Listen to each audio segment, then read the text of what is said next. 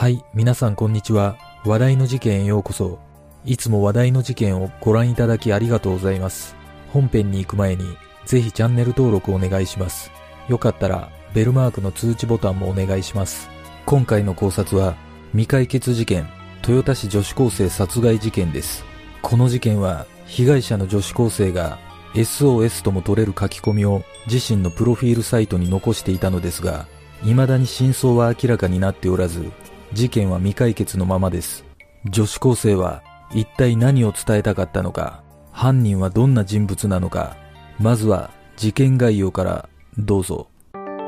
事件概要。2008年5月3日午前5時半頃、愛知県豊田市の農道で女子高生の M さん、当時15歳の遺体が発見された。M さんの遺体は口にタオルを入れられ、首にはテープが巻かれた状態で畑に仰向けに倒れていたとされる。M さんは前日5月2日の午後6時45分頃に通っていた高校の校門付近で友人と別れた後、行方がわからなくなっていた。帰宅時間を過ぎても帰らず、携帯電話に何度電話しても応答がなかったため、心配した M さんの家族は周辺を探し回った。しかし M さんを見つけることができず、警察に捜索願いを出していた。司法解剖の結果、死因は口にタオルを入れられ、首にテープを巻かれたことによる窒息死と判明し、犯行時刻は5月2日午後7時頃から午後8時頃と見られている。目と鼻には殴られた跡があり、通学用のショルダーバッグと財布がなくなっていた。M さんは何者かに乱暴目的で襲われたと見られていたが、乱暴された形跡はなく、犯人の体液も検出されなかった。愛知県警は特別捜査本部を設置し、強盗殺人事件として捜査を開始した。2008年12月、捜査特別報奨金対象事件となっているが、現在も未解決となっている。現場の状況豊田市は世界屈指の自動車メーカーの企業城下町だが、工場だけでなく田園地帯もまだ多く残っている。事件現場は国道から一本入った農道で、周囲には広大な田畑が広がっており、街灯も少なく薄暗い上、最も近い民家でも数百メートル離れていた。すぐ近くには高速道路が通り、事件が起きたらどんなに叫んで助けを呼んでも誰にも聞こえないようなところだったとされる。M さんの遺体は現場に残されていた M さんの携帯電話の微弱電波から場所を絞り込み、捜索に当たっていた知人が発見している。遺体の状況からは犯人の執拗な犯行が伺える。M さんの制服は泥で汚れ、激しく争った跡があり、下着は持ち去られていた。仰向けの遺体の首には黒いビニールテープが七重に巻かれており、首にずり落ちていた。そのため、口の中に白いタオルを押し込み、声が出せないようにした形跡があり、さらに目や鼻を中心に殴られた痕跡もあった。また、口付近には強い圧迫の跡があり、殴られた際の鼻血が気道に詰まったことにより窒息死したとみられている。現場には倒れた自転車、脱げた靴と携帯電話が落ちていたが、通学用バッグと財布はなくなっていた。携帯電話については、泥水が浸水したため壊れていたとされる。また、現場に残された足跡は M さん以外に1種類しか発見されなかった。そして、遺体発見から約30分後の午前6時頃、M さんのバッグは現場から15キロ離れた岡崎市内の小呂川の土手で散歩中の主婦により発見されている。バッグの外側は泥で汚れており、中には教科書、腕時計、電子辞書などが入っていたが、青のジャージがなくなっていた。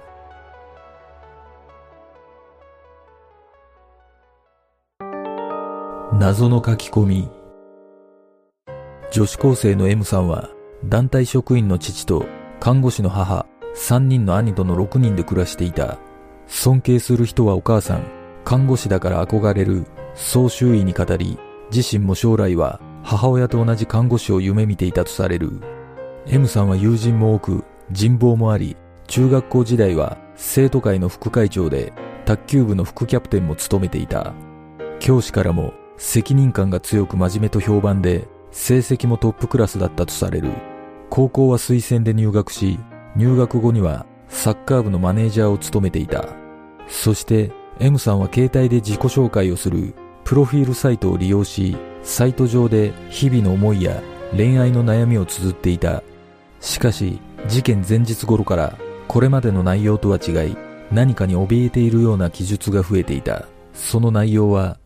事件前日の5月1日午前7時6分。なんであんな日に限って見ちゃったのかなほんともう嫌。午後7時。なんか怖いんだけど、お母さん遅いよ。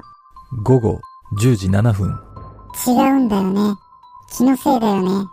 そして事件当日の5月2日午後12時12分。事件の約7時間前に最後の書き込みが残されていた。気持ち悪い。部活どうしよう。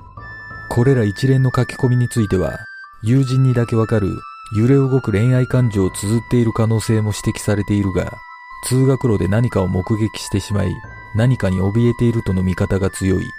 また、M さんは部活動を終え、帰宅途中に襲われているが、当日の昼には部活動に参加するかをためらっていたことがわかる。気持ち悪いという書き込みは、単に体調不良を訴えたのではなく、部活動で帰宅時間が遅くなり、暗い夜道を一人で帰らざるを得ないことへの SOS だったのではないかと推測することもできる。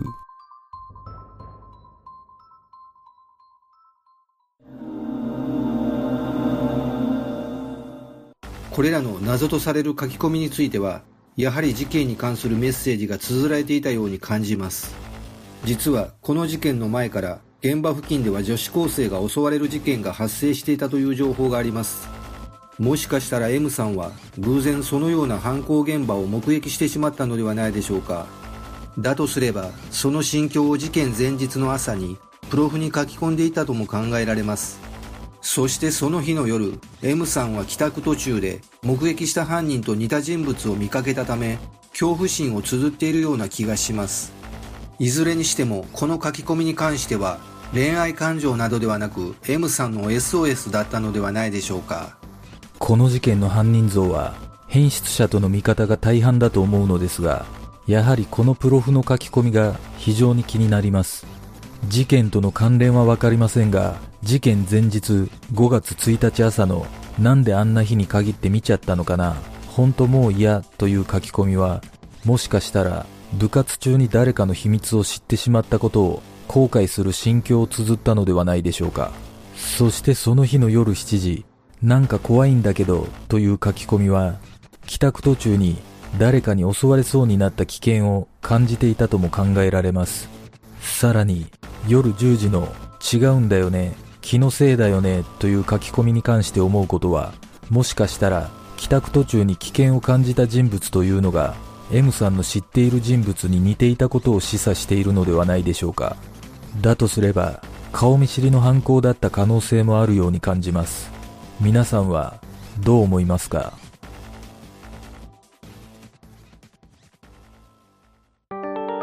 目撃情報。捜査本部には事件のあった5月に357件の情報が寄せられた。6月3日警察は持ち去られたジャージと同種のものの写真を公表した。その月の情報は164件が寄せられているが犯人の特定には至らなかった。そして事件から10年を迎えた2018年5月捜査本部は事件直前に現場近くで不審な黒っぽい SUV が目撃されていたことを明らかにした。似た車が事件の1ヶ月前から複数回現場付近を走っていたとの情報もあり下見や物色をしていた可能性もあるため事件との関連を調べている。M さんの通学用バッグが約15キロ離れた岡崎市の川の土手で見つかっているため捜査本部は犯人が現場周辺から車で逃走したとみている。しかし事件に関する情報提供は年々減少しており有力な手がかりは得られていない。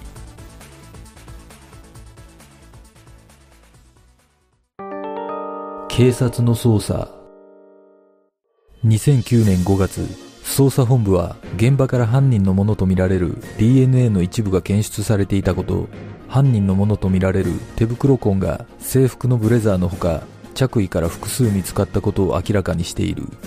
また長さ2メートルの結束ベルトが見つかったことも公表した。捜査本部によると下着やジャージが奪われていたことから変質者による犯行との見方を強め約15キロ離れた場所で M さんのバッグが発見されたこともあり2つの地点を結ぶところに必ず犯人はいると寄せられた情報の操作と不審者の洗い出しに全力を挙げた。実は豊田市を管轄する豊田署は刑法犯認知件数が愛知県でトップであり全国でも屈指の犯罪多発地区といえる。外国人労働者が多い上高速道路のインターチェンジも多い。1時間あれば東は浜松まで行き西は名古屋を越える。交通の利便性は犯罪の利便性でもあると県警幹部は述べている。実際 M さんが被害に遭った場所も県警幹部の言葉を裏付けるような場所であった。また殺害方法からは卑劣な犯行が浮き彫りになっている。変わり果てた M さんの姿を見た捜査員は25年以上刑事をやってきて様々な現場を見てきたが被害者の無念が伝わってくるという点では指折りの事件だと振り返っている。そして犯行の状況からは性犯罪の可能性が強いが M さんには乱暴された形跡はなく犯人の体液も検出されていない。そのことから犯人は下着やジャージを奪うことが目的だった疑いがある。捜査本部は性犯罪者の洗い出しを中心に捜査を進めたが M さんの事件との関連は見つからなかった。その後の捜査では変質者による犯行に偏って捜査していると事件を見誤ることもあり得るとし路上での性犯罪だけにとどまらず下着泥棒はもちろん窃盗犯や強盗犯なども捜査の対象にした。しかし容疑者を特定することができず事件発生当初は最大で80人いた専従捜査員も半分以下に縮小された。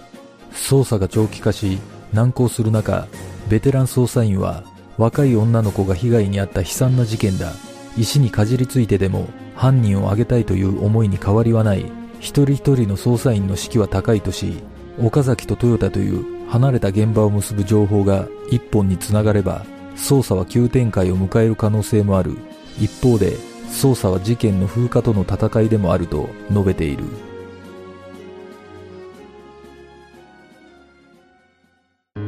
事件の真相とは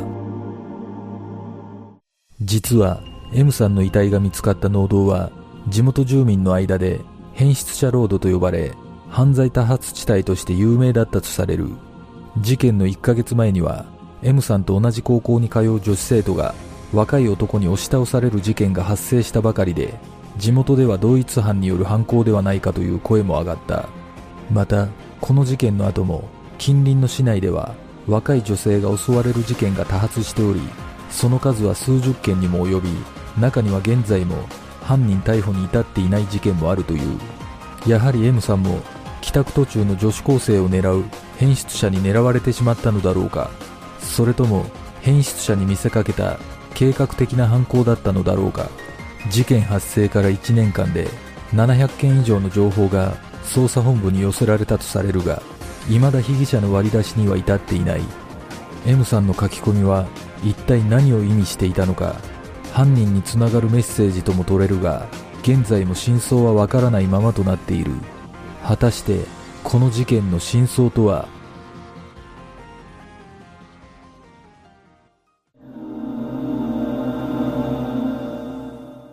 私の考える事件の真相はもし M さんが事件前に何らかの犯行現場を目撃していたのであればその犯人が M さんを殺害したような気がします。想像にはなりますがプロフの内容から推測すると犯人は犯行の発覚を恐れて M さんの後をつけ回し殺害のタイミングを図っていたのではないでしょうか。警察も性犯罪者を中心に捜査を進めていましたが犯人に検挙歴がなかったことで DNA が検出されていても容疑者の特定に至らなかったことが推測できます。統計によると性犯罪の再犯率は高いとされているためもしかしたら M さんを襲った犯人も再犯していた可能性があるのではないでしょうか。だとすれば今後検挙される犯人の中にこの事件で検出された DNA と一致する人物が現れるかもしれません。この事件で注目するべきところはビニールテープや結束ベルト手袋などを準備していることから犯行は計画的だった可能性があるということではないでしょうか。M さんが帰宅時に犯行現場となった場所を通ることを知っていたとすれば通り魔的な犯行ではなく、初めから M さんが目的だったと考えることができます。そして、乱暴された形跡がないことから推測すると、変質者に見せかけた顔見知りの犯行だったのではないでしょうか。これは私の想像ですが、M さんは部活の中で絶対に知られてはいけない誰かの秘密を知ってしまい、その人物によって口封じのために殺害されたような気がします。それがどんな秘密だったのかはわかりませんが、当事者にとっては重要な問題だったのではないでしょうか。だとすれば、事件当日に M さんが部活に行くかを悩んでいるような書き込みも納得できます。仮にもし、この事件に部活が関係しているとするならば、容疑者として浮上するのは生徒を含めた学校関係者となるのですが、皆さんはどんな考察をするでしょうか？